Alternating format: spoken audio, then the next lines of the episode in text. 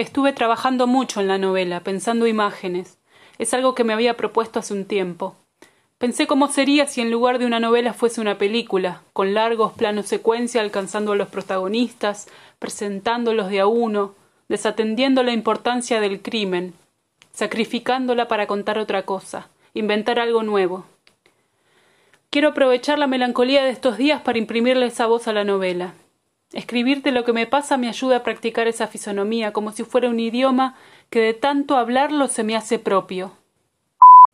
Cuando me preguntaste qué pasó después de mi separación, me di cuenta que tenía olvidada esa parte del proceso que había vivido exageradamente con tanta humillación.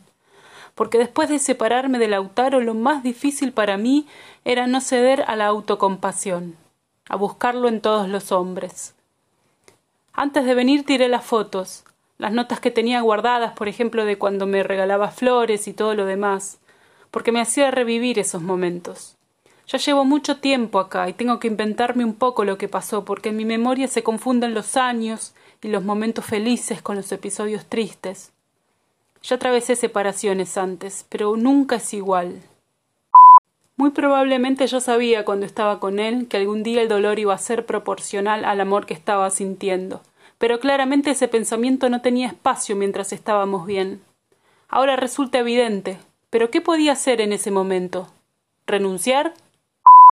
Creer que íbamos a estar juntos otra vez me alejó tanto de las cosas que pasaban en mi vida que no podía distinguir entre mi imaginación, los recuerdos y ese reencuentro que no iba a pasar, pero que yo actuaba en mi imaginación todas las noches.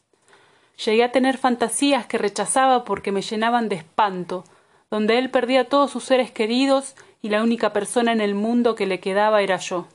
A veces le escribía, pero a cada mensaje suyo las respuestas eran cada vez más distantes, de una distancia que me hacía sentir miserable, que revelaba la naturaleza de mis sentimientos y me exponían a humillarme.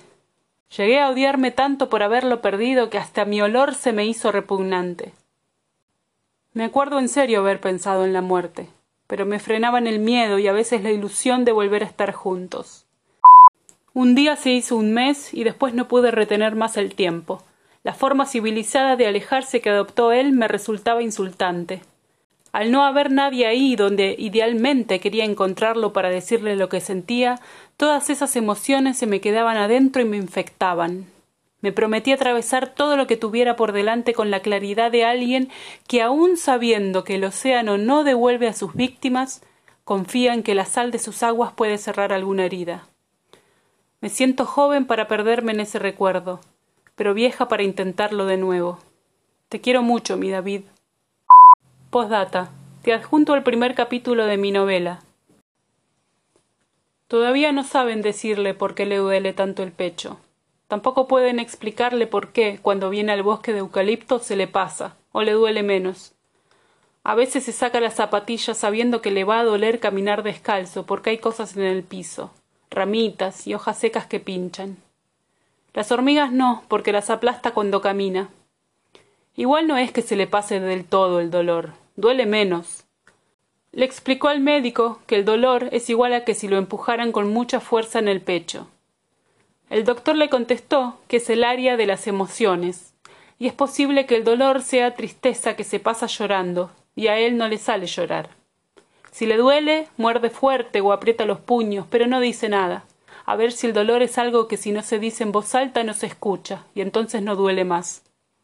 También piensa que puede olvidarse del dolor, pero no de estos que lleva en el cuerpo, sino de los otros, como cuando murió su abuela o como cuando sus papás se separaron.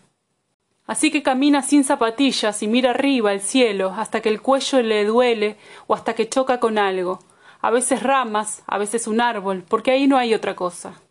En una mano lleva las zapatillas atadas entre sí con los cordones, y en la otra el fusil.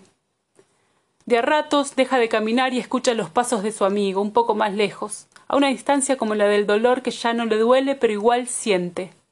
Lejos, pero no como el papá que se fue a vivir lejos, se acuerda el nombre del lugar, pero nunca lo dice porque lo odia como si el lugar tuviera la culpa de que su papá se fuera. Cree que de tanto esfuerzo por olvidarse, se olvidó, porque tiene que hacer mucho trabajo para acordarse. Le gustaría tener un espejo ahora para caminar como le enseñaron hace poco, Pones el espejo a la altura del tabique de la nariz, paralelo al piso, y caminas mirando el espejo. Parece que caminaras por el techo, y acá no sabe cómo sería caminar por el cielo entre las copas de los árboles. Le asusta un poco pensar que cuando envejezca va a tener tantos recuerdos que posiblemente no se acuerde de haber querido estar acá, caminando entre los eucaliptos. Es importante que se acuerde de lo que le hace bien, parecido a tener un remedio que cuando duele lo tomás. Si cuando sea más grande llegara a estar triste, buscaría entre sus recuerdos este, donde es feliz, y sabría qué hacer para sentirse bien. Caminaría por un bosque de eucaliptos, pero puede ser que donde esté cuando sea grande no haya bosque de eucaliptos. Igual puede usar un espejo, ponérselo en la cara y caminar mirando al cielo, como si fuera el cielo encima de este bosque, más arriba de las hojas secas y lejos de todo lo que le duele en el área de las emociones.